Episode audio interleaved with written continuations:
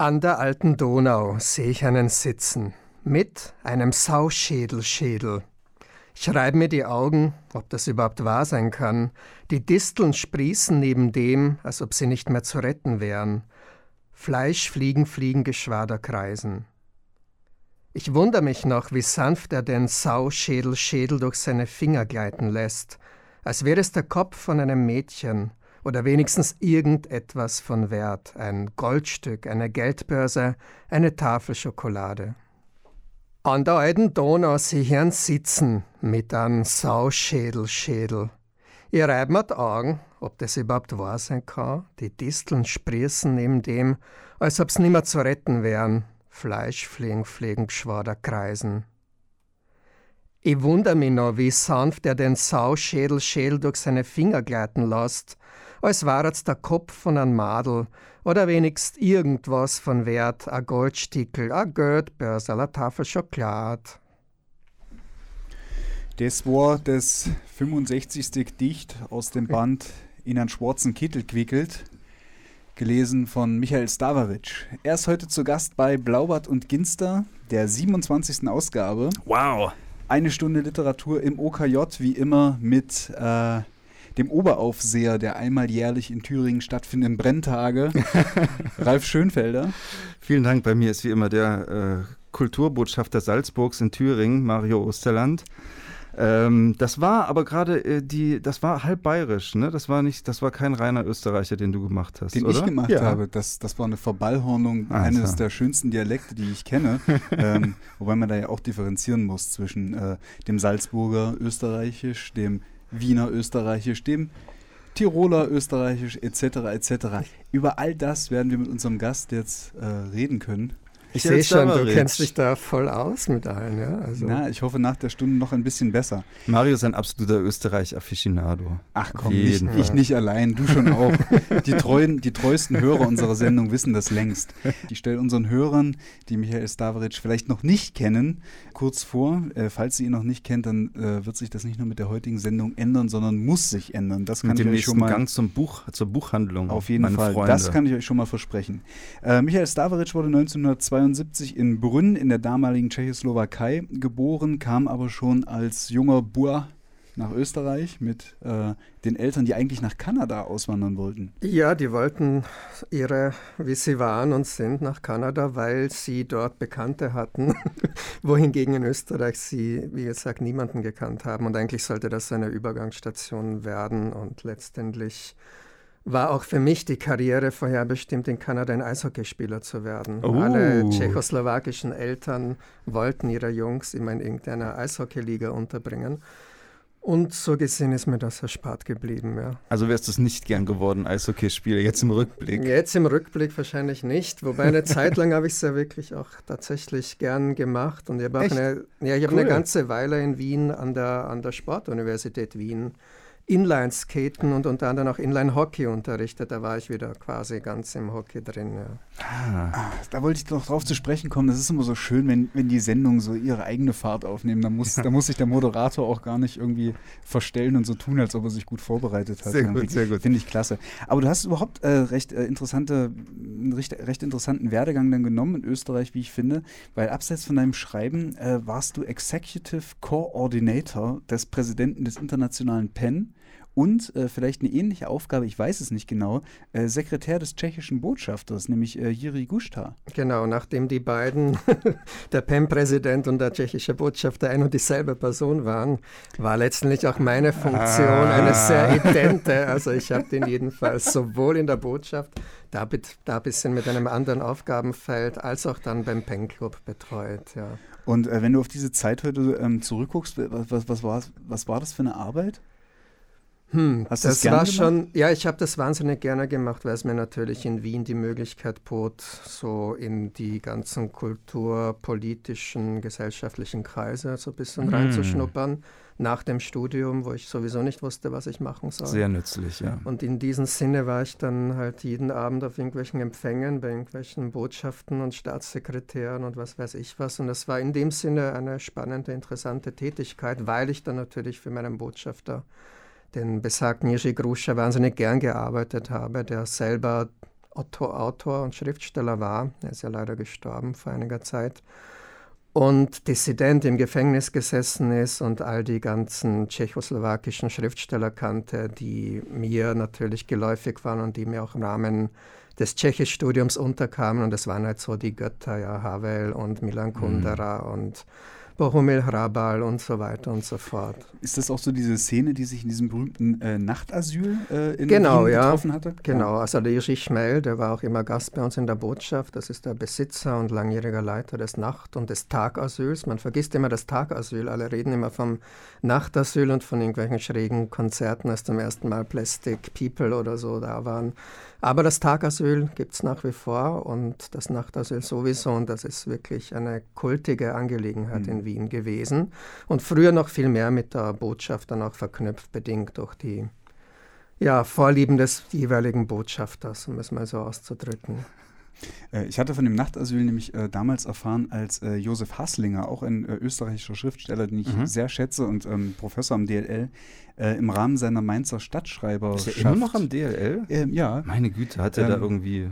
Ist der auf Lebenszeit da? Na, Professor ist, ja ist man doch auf Lebenszeit, dachte ich, oder? Ja, Wenn man einmal eine Professor hat. Na gut, ja, ja, sicher. Und er hatte einen, einen Dokumentarfilm über das Nachtasyl gedreht, das äh, nur am Rande ähm, falls sich äh, der ein oder andere Hörer näher ähm, damit beschäftigen wollte. Das habe ich nicht gemacht, aber ich habe mich ein paar Mal dort betrunken, falls das auch irgendwas zählt. Ja. Kam in keiner Doku vor, aber ja. war ähm, auch einigermaßen bizarr dort. Ja. Als du aber so mit Kulturstaatssekretären und diesen Leuten, äh, sag ich mal, abgehangen hast, professionell äh, in Wien, wie äh, warst du da als Autor in Wien schon irgendwie ähm, auch angekommen und tätig irgendwie? Äh? Also ich hatte schon meine ersten Publikationen gemacht, aber natürlich äh, unter ferner liefen. Und so gesehen habe ich auch viel dann in der Botschaft im Punkto Übersetzen und Übersetzung gemacht. Also da habe ich dann einige Autoren und auch für die Botschaft sowieso immer wieder Autoren, die da waren, die wir eingeladen haben, Texte übersetzt. Das hat mir sozusagen mal die, die, die gesamte Literaturbranche eher so von dieser Richtung her erschlossen. Also ich hatte keine Ahnung, wie man Bücher, wie man zu Büchern gelangt und auch die ersten Verlage mit denen ich gearbeitet habe. Das waren nicht gerade professionelle und tolle Verlage, wie ihr euch vorstellen könnt.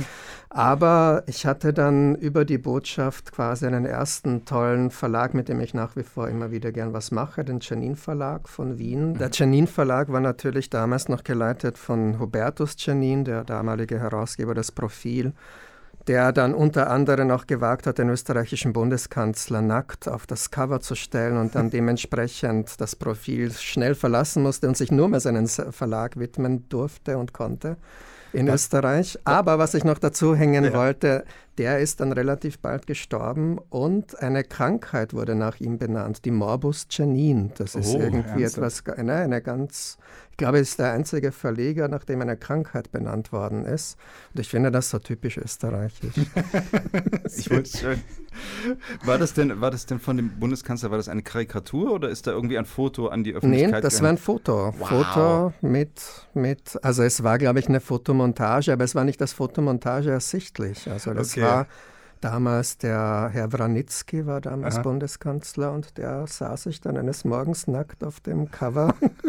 und in einer schön. Zeit, als das noch nicht so, so präsent war wie in den heutigen Tagen, glaube ich. Ja. Ich habe mir ja verboten, auf irgendwelche Österreich-Klischees einzugehen, ja, aber ich sag mal an dieser Stelle only, only in Austria. Ja, stell dir vor, das würde bei der Merkel wäre das passiert. Also ich meine, ich meine es gibt Fotos von, Andrea Mer von, Angela Merkel aus ihrer FKK-Zeit. Echt am Cover ja. des Spiegel Nicht auf dem Cover, oder leider. Stern Nicht auf dem Cover. So? Ja, ich wollte nur sagen, also wenn ein Chefredakteur da dementsprechend irgendwie eine, eine Idee braucht, die, die, das Material ist da. das, ja. Aber in der damaligen Zeit, als du so bei Kulturstaatssekretären ein- und ausgegangen bist äh, und, und mit denen so zu tun hattest und so weiter, wie war, wie war denn da dein Standing als Autor? Also hattest du damals schon veröffentlicht oder dich gerade erst so in die Wiener Szene eingearbeitet? Wie war das da? Da habe ich mich tatsächlich erst gerade erst so eingearbeitet. Hatte meine ersten Publikationen als Gedichtbände, die keinen interessiert haben und ich kam dann, wie gesagt, über das Übersetzen und über das, äh, ja, halt immer wieder dann zu den Buchmessen fahren und dann letztendlich auch diverse Showfixe in Wien besuchend und die jeweiligen Literaturveranstalter kontaktierend und dann auch Verleger kennenlernend etc. etc. kam ich dann irgendwie so einfach rein und hatte das Gefühl, ich begreife schön langsam, wie das Ganze funktioniert und wie man das angehen muss. Und du bist jetzt wieder, also während wir das aufzeichnen, äh, sind wir noch im März. Äh, die Buchmessenwoche steht an und ja. du bist ja jetzt auch gerade in Thüringen, ähm, machst ein paar Lesungen hier und um dann auch nach Leipzig wieder auf die Buchmesse weiterzufahren. Äh, etwas, das dir immer noch Spaß macht? Das macht mir wahnsinnigen Spaß, weil ich äh, eigentlich nur positive oder fast nur positive Erfahrungen auf Buchmessen gemacht habe, sowohl in Frankfurt als auch Leipzig. Aber die Leipziger Messe mag ich wirklich gerne, weil ich die Stadt einfach wunderbar finde und ja. weil ich hier Freunde gefunden habe und weil ich eigentlich wahnsinnig gerne in diese Gegend komme und es dank der Messe eben zumindest einmal im Jahr die Gelegenheit dazu gibt. Du bist ja dann auch, also jetzt vor Gotland ist vor zwei Jahren erschienen, dein letzter Roman, glaube ich? Oder vor einem? Nee, vor zwei Jahren. Ja, vor zwei Jahren. Genau. Ja. Und war ja auch, glaube ich, der Top-Titel von Luchterhand in, in dem Frühjahr. Und ähm, du bist ja dann auch, also ich weiß es, weil ich da auch auf der Messe, ich bin auch jedes Jahr natürlich auf der Leipziger Messe. Und du bist ja dann auch wirklich viel ähm, auf der Messe unterwegs, beim Blauen Sofa, bei Dreisat, äh, so und so. Ähm, ist, es, ist es viel Stress so, wenn du, wenn du auf Buchpromoting-Tour bist, äh, auf der Buchmesse? Ja, aber Oder? das ist positiver Stress. Ja. Also da freut man sich ja dann schon ein paar Jahre drauf, weil so lange dauert es ja. bis man einen neuen Roman hat. Und auch wenn es einen dann natürlich, irgendwann wird es einen zu viel und dann ist man wieder froh, wenn es ruhiger wird. Aber sobald es ruhiger ist, dann denkt man sich wieder, hm, warum tut sich hier nichts? Und je länger man kein Buch publiziert hat, sprich so einen Scheit ins Feuer nachwerfen, damit es wieder wieder auflodert, umso, ja, umso verlassener und einsamer fühlt man sich und fragt sich, was tue ich hier eigentlich? Also man braucht schon auch diese, diesen Input dann von all diesen Seiten, auch wenn es meinen, ja, wenn es manchmal einen doch irgendwie auch wieder rausbringt. Ja. Dabei habe ich so aus der Ferne irgendwie das Gefühl, dass es bei dir wie geschmiert läuft. Du hast eine ziemlich lange Publikationsliste, über die wir vielleicht noch reden können, aber weil du jetzt sagtest, so, ähm, das dauert immer ein paar Jahre, bis dann das Buch da ist, eigentlich, eigentlich ist deine Publikationsdichte recht äh, ordentlich. Ja, ich bin schneller als viele andere, aber, aber ja, dank, find, dessen, ich ich, ja. dank dessen, glaube ich, weil ich unterschiedliche Genres ja, beackere Das wollte ich auch gerade sagen, das wird viel damit also, zu tun haben. Ja. Es erscheint zwar praktisch jedes Jahr ein Buch, also mindestens eines, eher zwei, aber es sind dann halt oft Kinderbücher oder Gedichtbände oder es ist irgendein kleiner Prosaband. Also den Romanzyklus versuche ich so alle drei, dreieinhalb Jahre so ungefähr zu schaffen. Verstehe. Okay. In unserer 27 Folgen langen äh, Historie dieser Sendung ist uns zum ersten Mal eine Aufnahmepanne passiert. Ja. Also eine, eine ähm, Aufnahme, also es sind uns schon einige Aufnahmepannen passiert, aber nicht so eine. Aber eine, über die wir uns richtig ärgern, denn hm. äh, als wir mit Michael Stavaric über seine Buchmessenerlebnisse geredet haben, hat er uns eine ähm, wunderbare Anekdote erzählt, die jetzt leider in, den ja die, in die ja. Jagdgründe eingegangen ist. Die Technik und, hat beschlossen, dass sie die Welt nicht hören soll. Und jetzt müssen wir ganz, ganz spontan mal so tun, als ob wir Michael Stavaric zum ersten Mal heute fragen, wie war das denn, als du als Gast des Botschafters äh, äh, auf der Leipziger Buchmesse äh, in warst und mit dem Auto des damaligen Oberbürgermeisters Wolfgang Tiefensee unterwegs sein durftest. da muss ich gleich nochmal präzisieren. Also mein Botschafter war Gastredner der, und hat die Buchmesse eröffnet in dem Jahr, war da eingeladen mhm. von Tiefensee und von der deutschen Politik da eben. Und er hat mich einfach mitgenommen und es war so meine erste Leipziger Buchmesse, wo ich, also ich war einmal kurz schon in Leipzig gewesen, es war bei meiner ersten richtige Leipziger Buchmesse wo ich dann quasi seine ganze Infrastruktur nutzen konnte, nachdem er dann äh, zwei Tage später wieder nach Wien abgereist ist. Sprich, ich wohnte im Fürstenhof, hatte dann eine riesige Suite, hatte einen Chauffeur mit nice. der großen Limousine da vom, vom Herrn Tiefensee, dankenswert weiter zur Verfügung gestellt. Ich fuhr dann halt jeden Tag damit auf die Messe, nahm Leute mit, fuhr, fuhr sie halt herum wie ein Taxi, weil der Fahrer war eigentlich 24 Stunden zur Verfügung. Also dann konnte man, konnte man dann wirklich auch in der Nacht anrufen und sagen, hey, wir stehen da irgendwo von der Disco, bitte komm uns, komm uns holen. Ja, also der hat mich dann genauso behandelt wie der, Botscha wie der Botschafter und das war insofern wirklich eine ganz, ganz hübsche kleine Sache. Der, der kannte ja. vermutlich auch die Stadt dann gut. Der kannte und, und die Stadt einem, sehr gut, ähm, ja das ein oder andere empfehlen wahrscheinlich. Und ich kann mich noch erinnern, der war wirklich froh, mal so, glaube ich, ein bisschen anderes Programm mit mir Ach, da zu fahren, ja, als so seine üblichen Fahrten. Weil das wäre tatsächlich eine meiner nächsten Fragen gewesen, ob der da ziemlich, ob der da sehr angepisst war, irgendwie äh, die Autoren rumzufahren. Nee, oder? überhaupt nicht. Nee? Also der ja. war, glaube ich, wirklich äh, mal angetan, es ja. mal anders zu sehen. Weil der hat das wahrscheinlich jedes Jahr, weil er, also zumindest damals in der Zeit, wo er immer dann für den jeweiligen Gastredner und äh, wie viele Autoren und Verlegerfreundschaften haben sich auf dieser Messe ergeben, weil du sagen konntest, ich ja, habe das Auto vom Bürgermeister zur Verfügung? Ist ja erstaunlich, wie schnell man Freunde gewinnt ja, oder wie man Freunde hat, wenn man etwas anzubieten hat.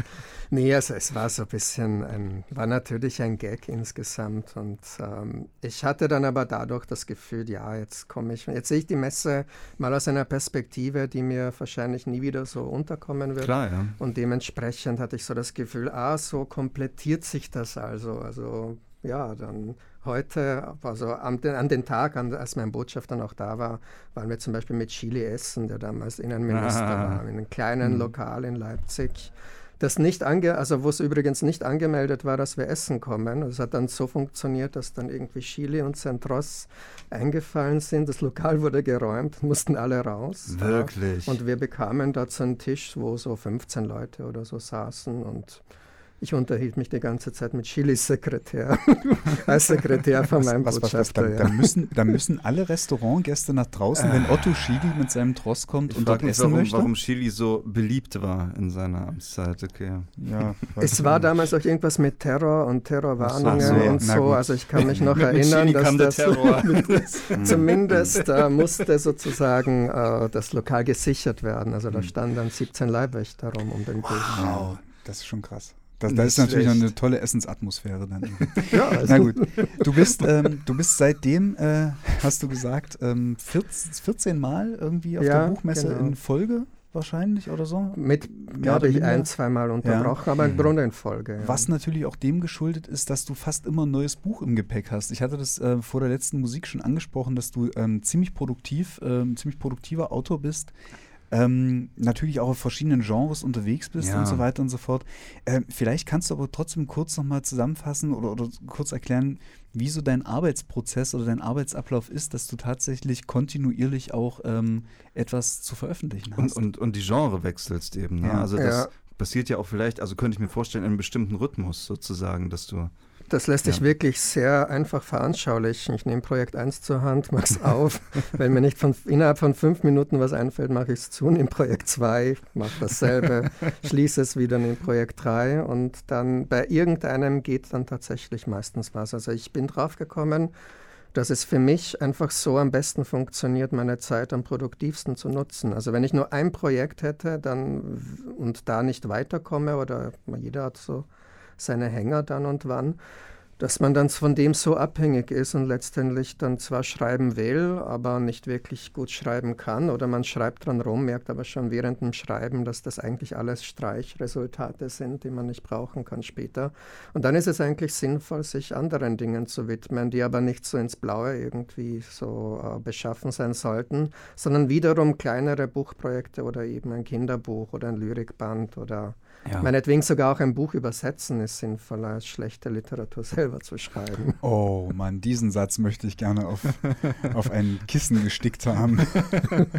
Und gibt es denn da was, was du besonders gern machst? Also ist, ist, dann, ist es dann auch irgendwie, ähm, ich weiß nicht, äh, erholsam an einem Kinderbuch zu arbeiten, weil man irgendwie, naja, also einfach für ein anderes Publikum schreibt und, und ja, es ist, also ich glaube, am Anfang war schon der große Reiz bei den ganzen Kinderliteratursachen, dass ich mit Bildern arbeiten durfte, was ah. man in ah. der, in der Erwachsenenliteratur jetzt so, also im Roman zumindest, sehr schwer machen mhm. kann.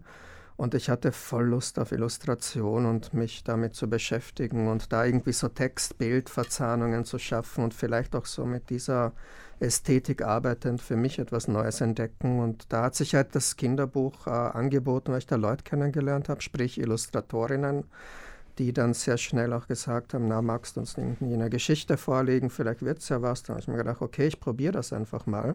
Und so bin ich da reingeschlittert, ohne das irgendwie wirklich so vorgehabt zu haben. Also das war ein Einzelprojekt Dann kam aber das zweite und dritte und dann ist man irgendwann so drin, dass man automatisch immer wieder mal so auch ermuntert wird seitens von Verlagen, mhm. eher seitens von Illustratoren und Innen, ob man nicht irgendwie eine gute Geschichte hätte zum Einreichen wo. Und da mag ich eigentlich regelmäßig dran seitdem was machen. Ja. Also das, das, passiert schon, ja, dass, dass dann äh, Verlage auch immer mal fragen, äh, mal nachfragen, wieder ermutigen, dass das auch weitergeht. Das ist ja ich weiß nicht, ob das, ob das jeder Autor von sich behaupten kann, dass sozusagen auch Verlage anklopfen und einem zur Produktivität sozusagen ermutigen. Das Na gut, im Romanbereich ist das nicht unbedingt der Fall. So also bei der Kinderliteratur ist es so, dass ja, ja ständig auch äh, ja, Projekte gesucht werden. Ja. Ich meine, das ist natürlich in der, in, der, in der Literatur für die Erwachsenen auch, aber bei den, bei den äh, Kinderbuchprojekten ist es so, dass die Verlage ja so einen Pool an Hausillustratoren, Illustratorinnen haben, mit denen sie gerne mhm. arbeiten. Ja. Das heißt, die müssen beschäftigt werden, weil die müssen, die gehören irgendwie so ein bisschen zum Verlag und, und äh, wenn man da als Autor dann mit einem Projekt hinkommt, dann kann es auch sein, dass man quasi jemanden äh, empfohlen bekommt vom Verlag schon und dann ist das Projekt eigentlich schon fast wieder durch, weil dann wird das. Also es gibt zwei Leute, so Synergieeffekte, die das eigentlich alles eher begünstigen, den ab ja irgendwie schwieriger machen. Ja. ja. Ähm, was jetzt die, also deine Romane, äh, deine Romane betrifft, ähm, für die du wahrscheinlich also am, am bekanntesten bist, sage ich mal, oder die vielleicht könnte ich mir was vorstellen, die meisten ähm, Leser auch finden. Äh, da habe ich ein paar, ein paar Bücher, die ich von dir gelesen habe, heute dabei. Und ähm, äh, wollte dich dazu auch noch was fragen. Also vielleicht auch mal, um ein paar Sachen so vorzustellen, mhm. auch dem, dem Publikum. Ähm, mein erster Roman äh, von dir, den ich gelesen habe, war Magma, jetzt vor ziemlich genau zehn oder elf Jahren erschienen, ja. ähm, der mich sofort fasziniert hat wegen seiner wegen seiner Prämisse, wegen seines Stoffs. Da geht es um einen, einen Ich-Erzähler, der schon seit ewigen Zeiten auf der Welt ist, also seit, wahrscheinlich seit mehreren Millionen Jahren äh, auf der Welt lebt, der ähm, dann eines Tages, damit beginnt das Buch relativ am Anfang, ich habe mir das auch nochmal angestrichen, der sagt, und ich liebte diese, und ich liebe diese Welt, die voller Wunder ist, an nichts hatte es je gemangelt. Der Himmel ist blau und die Bäume sind grün, Wer weiß, wie alles gekommen wäre, hätte ich nicht ein leises Ziehen verspürt, einen Herzschlag, der mich weckte und auf den Plan rief. Ich wollte eine Geschichte. Das, also diese, das ist ein Einstieg, also finde ich immer noch ganz großartig, auch heute noch. Und ähm, die, diese Figur äh, hat dann also nimmt irgendwie auch einen Einfluss auf die Entwicklung des Menschen, sagen wir mal äh, im weitesten Sinne, und endet aber eigentlich als ein einsamer Besitzer einer Tierhandlung. Äh, also so ganz knapp. Äh, das ist natürlich jetzt wirklich sehr, sehr runtergebrochen. Ja, ich kann mich vage erinnern. genau, also es ist natürlich für, für das ja. Publikum nacherzählt. Ähm, und ähm, also schon mal das, eine, eine großartige Idee. In Brenntage äh, habe ich hier einen Roman, bei dem es ähm, um einen, um einen abgeschiedenen Ort geht, an dem regelmäßig äh, es so eine Art Ritual gibt, wo äh, die, ähm, die Möbel verbrannt werden, ne? also die nicht mehr gebrauchten Gegenstände verbrannt werden. Ähm, Königreich der Schatten, das spielt im Schlachtermilieu, würde ich jetzt mal so sagen. Und auf der Buchmesse, also Und Leipziger Buchmesse, Buchmesse Leipzig, wird genau. Äh, in Gotland äh, geht es um, um, um Katholizismus, um, einen, um eine ähm, sehr gläubige Frau, die einen Sohn hat, ähm, der äh, nach ihrem Tod auf die Suche nach seinem Vater geht, äh, den er mit Gott äh, identifiziert und den sucht er natürlich in Gotland. Wo sollte Gott sonst sein? Ähm, also das mal so als ein paar, ein paar Plots oder ein paar Ansätze und ähm, das sind ziemlich, also wunderbare und, und ungewöhnliche Stoffe und das hat mich also schon immer an deinen Büchern fasziniert, dass du, du hast immer eine Prämisse, die sofort die, die, die ich sofort interessant finde, die ich sofort ungewöhnlich finde, die nicht irgendwie, keine Ahnung, irgendwelche Familiengeschichten aus dem 18. Jahrhundert oder so sind. Äh, und deswegen, das ist vielleicht zwar eine, eine triviale Frage, aber dir würde ich sie tatsächlich gern stellen, wie du eigentlich äh, ähm, an deine Stoffe kommst, wie du mit denen arbeitest, wie du deine Stoffe entwickelst. Hm, das ist in der Tat eine recht schwierige Frage, weil man zwar vieles plant und sich vornimmt, es sich dann aber erst tatsächlich im Schreiben so ein wenig entwickelt. Also ja. ich kann nicht behaupten, dass ich vorher genau weiß, wie es wird oder was ich da genau machen werde. Ich versuche tatsächlich immer zunächst mal diese Sprache für mich so fassbar zu machen, weil wenn sich jemand die Mühe macht, alle meine Romane zu lesen, dann wird er schon deutliche sprachliche, formale, ästhetische, rhythmische Unterschiede finden. Oh ja. Das heißt, äh, ich versuche im Grunde schon irgendeine Art von Unverkennbarkeit zu haben, die in allen Büchern gleich ist, in stilistischer Hinsicht. Aber gleichzeitig versuche ich das auch sofort wieder zu zerstören. Und eigentlich, sobald ich ein Buch fertig habe und das nächste soll folgen, versuche ich irgendwas völlig anderes zu machen. Das muss sich vom Sound her völlig anders anfühlen und muss irgendwie dann letztendlich auch oft eben dann eine ganz andere Geschichte erzählen. Wiewohl ich natürlich eine gewisse Neigung habe zu so seltsamen Figuren und Gestalten, die mal so ein bisschen verloren sind und die Außenseiter sind oder die irgendwie so eine Schroffheit haben oder sich so, so vielleicht so klassische Antihelden in erster Linie sind. Das ist vielleicht so die große Klammer all dessen. Aber was dann genau passiert, das versuche ich über die Sprache und über das Schreiben selbst herauszufinden und zu erfahren. Also ich beginne auch manchmal Bücher und äh, merke, es funktioniert nicht. Oder es ist ja. zwar stofflich das, was mich interessiert, da, weil man sich halt darauf verständigt hat, ich mache jetzt ein Buch, wo irgendwie Katholizismus ein großes mhm. Thema ist, wie in Gotland. Aber dann hat man so mehrere Anläufe und sieht, das äh, funktioniert so und so nicht. Dann muss man wieder anders versuchen, da irgendwie Fuß zu fassen. Also es ist schon ein großes Experiment. Ja. Und recherchierst du dann auch viel äh, während des Schreibens oder, oder, oder, bereitest du viel vor und so? Weil wir haben gehört, du, du arbeitest sehr viel äh, parallel an verschiedenen Projekten. Wie läuft so der Rechercheprozess ab oder wenn es einen gibt? Ich recherchiere eigentlich ungern, wobei Gotland ein recherchiertes Buch ist. Also ich war auch selber auf Gotland, habe mir die Landschaften angesehen, habe viele Fotos gemacht und habe tatsächlich auch über die Geschichte Gotlands einiges gelesen und wie da so die Zusammenhänge für mich sein könnten zum Katholizismus etc. etc. Ähm, das ist aber eine Arbeit, die ich nicht so gerne mache. Ja. Mhm. Das ist, ich lese zwar gern so ein bisschen was an und habe so eine vage Ahnung, aber ich will es gar nicht so genau wissen und ich will eher dann die Geschichte so, so erzählen oder auch wenn ich so Faktisches drin erzähle, dann will ich eigentlich das so machen, dass der Leser, Leserin nicht merken, dass das jetzt eigentlich frei erfunden ist und trotzdem das, das als bare Münze einfach nehmen und dass das so mit bisschen wahren Versatzstücken versehen ist. Aber im Grunde will ich die die Fakten gar nicht in den Büchern haben. Ja. Das erinnert mich doch irgendwie an unsere letzte Sendung. Ja. Wir haben zuletzt über Jorge Luis Borges ja, gesprochen. Okay, ja. Da spielt das natürlich auch eine Rolle. Im Herbst erscheint das nächste Buch, das wird ein Kinderbuch sein, hast du ja schon ja. gesagt. Steht da der Titel schon? Die Menschenscheuche. Die Menschenscheuche. Bei den Konstantstiftern in Mannheim, also wie das vorangegangene, genau. Ein wunderbarer Titel. Was war, also die, ist es so, die Menschenscheuche, die ähm, stellt man auf, wenn man, wenn man keinen kein Bock mehr hat auf, auf Leute, oder?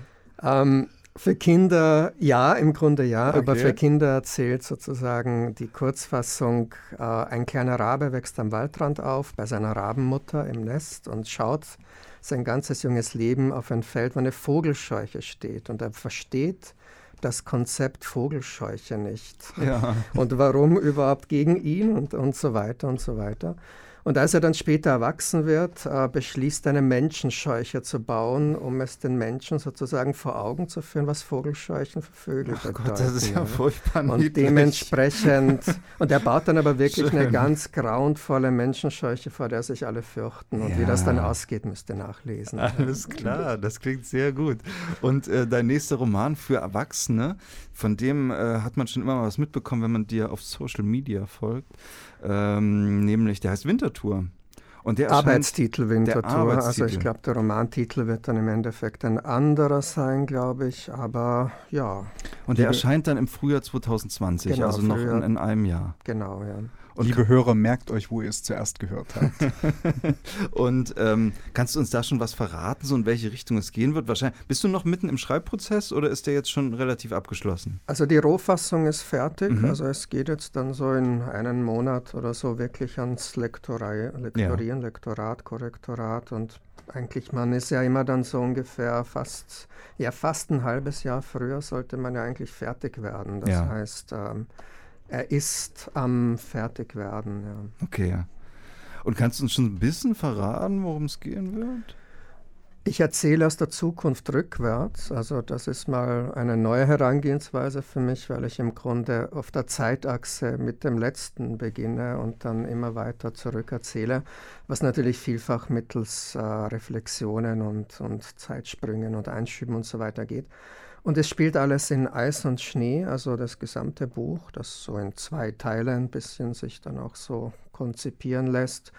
Und es geht um die Inuit. Also ich habe mich oh. lang und breit mit der Inuit-Kultur beschäftigt, auch viel mit, der, mit dem Inuktitut, also mit der Sprache der Inuit, weil ich diese Schriftzeichen äh, sehr futuristisch und schön finde. Und deswegen war eigentlich am Anfang diese Idee da, das aus fernster Zukunft zurückzuerzählen. Also wir sind ja. in einer Zeit, die schon, die schon Jahrtausende weiter ist als jetzt, wo wir quasi sind und über das reden. Und dementsprechend geht es dann dort um, um viele moderne neue Technologien und dann doch irgendwie diese archaische alte Welt, die da immer so mitspielt. Oh. Und in diesem Kontext ungefähr. Ich weiß, das sagt jetzt gar nichts aus über das Buch, aber es ist für meine Verhältnisse, jedenfalls habe ich das versucht. Es gibt zwei Happy Ends, das habe ich, glaube ich, noch nie in einem Buch gehabt. Und es gibt sehr wenige Darsteller, also es geht eigentlich dann immer um, um eigentlich immer um vier Personen letztendlich. Und die sind miteinander, zumindest die Frauen, die es betrifft, also meine Protagonistinnen, sind miteinander verwandt. Ja. Genau. Also das erzählt ja aber schon viel über das Setting des Buches. Das ist ja schon ein guter Teaser erstmal. Äh, und wir müssen sowieso noch ein Jahr darauf warten, ähm, bis wir es dann lesen können. Ähm, Michael, wir haben ja jetzt schon, du hast ja auch wie, wie jeder unserer, Gast, unsere Gäste Wunschmusik mitgebracht, aber ähm, bei dir ist das tatsächlich noch mh, hm, hat das noch eine besondere Bewandtnis, weil Musik äh, für dich, glaube ich, also so, so, so, ein bisschen, wie ich dich kenne, sehr wichtig ist. Das erste Mal, dass ich, dass ich dich persönlich getroffen habe, war auch ähm, beim Hausache Leselenz, äh, ein schönes Festival, auf das wir immer mal zu sprechen kommen, wo du schon seit vielen Jahren ähm, äh, auflegst nachts äh, am Samstagabend ähm, in, der, in der Stadthalle in Hausach.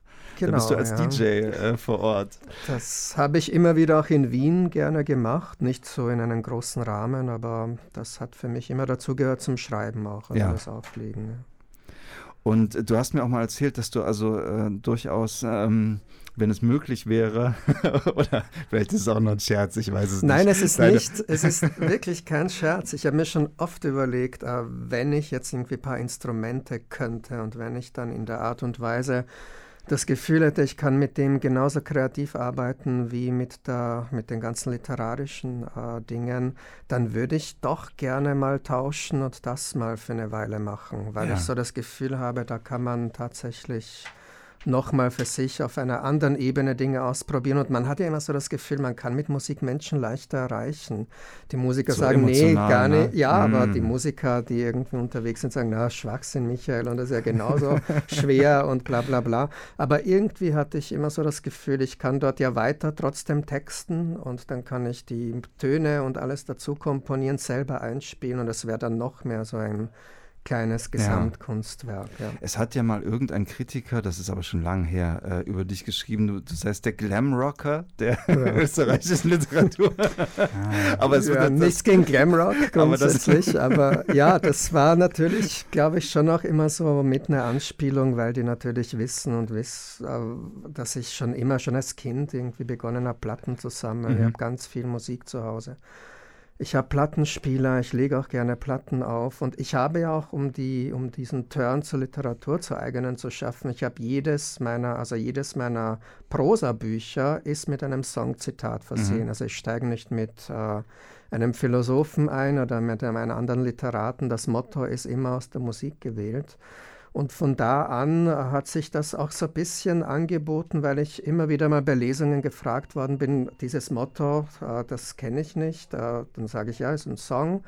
Dann, ja, aber wie klingt denn der? Dann haben so Leute begonnen nachzufragen, zumindest die, die gerne Bücher, meine Bücher gelesen haben, die wollten diese Songs dann auch hören oder wissen, wo das her ist. Und ja, dann ist das halt so ein bisschen zu einem Markenzeichen ja. geworden. Mhm. Ja. Was meinst du denn, was du für Musik machen würdest, wenn du die Talente tauschen könntest? Hm.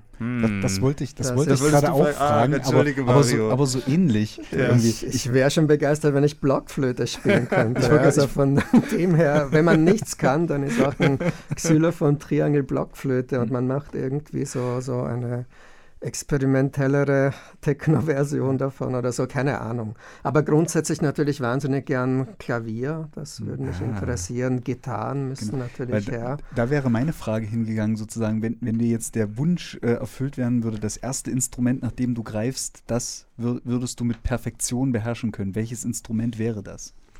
Dann nehme ich jetzt was Sophisticated-mäßiges. Was wäre was ja, Das wäre doch nicht quasi, die Blockflöte, oder? Nee, das wäre die Klarinette. Ich finde Klarinette oh, sehr schön. Ja. Und das wäre so etwas, was wahrscheinlich dann so jazziger wäre. Aber das so mit Gitarren und mit Piano und vielleicht dann noch Cello oder so. Also ich mag schon so auch die ganzen quasi klassischeren Ausprägungen der Musik. Ja. Ich gehe auch gerne in die Oper und beschäftige mich grundsätzlich mit jeder Art von Musik. Also ich mag alle Musik. Überall gibt es tolle Sachen zu entdecken, von irgendwelchen Speed Metal und was weiß ich was, bis hin zu ganz klassischen Balladen und quer durch alle Dekaden. Also dann müsste doch eigentlich dieser Trend, der, den es jetzt eigentlich auch schon seit ah, was bestimmt 20 Jahren gibt oder so, wenn äh, Rockmusiker sich Orchester mit auf die Bühne holen, das sind doch bestimmt Dinge, die dir sehr ähm, entgegenkommen, oder so als Hörer. Ja, ich frage das deswegen, weil ich auf dem Weg zum Studio heute äh, seit langem mal wieder dieses äh, Symphony and Metallica ja, äh, Album gehört habe, das was ja so ein Türöffner für dieses Genre war.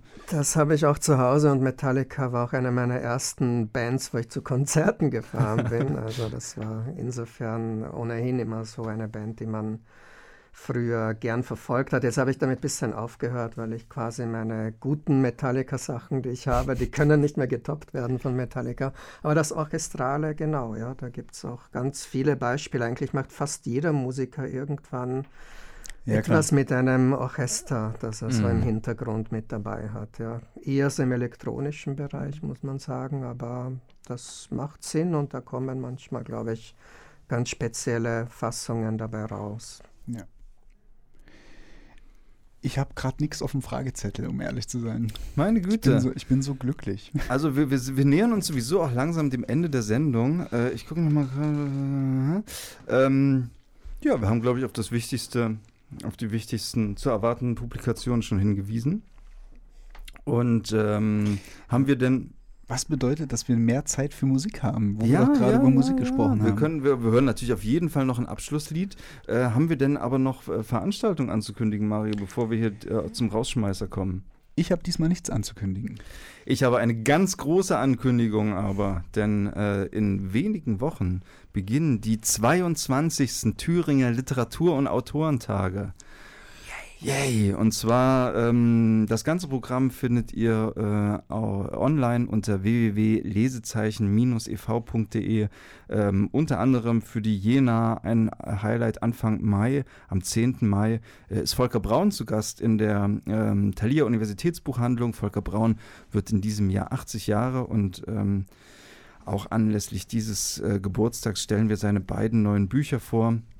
Ähm, bei den Literaturtagen selber sind unter anderem Theresia Mora, Feridun Saimolo, Lucy Fricke und viele, viele, viele, viele andere äh, zu Gast. Äh, das werde ich vielleicht beim nächsten Mal auch noch ein bisschen genauer erzählen. Aber ihr findet das ganze Programm also unter www.lesezeichen-ev.de.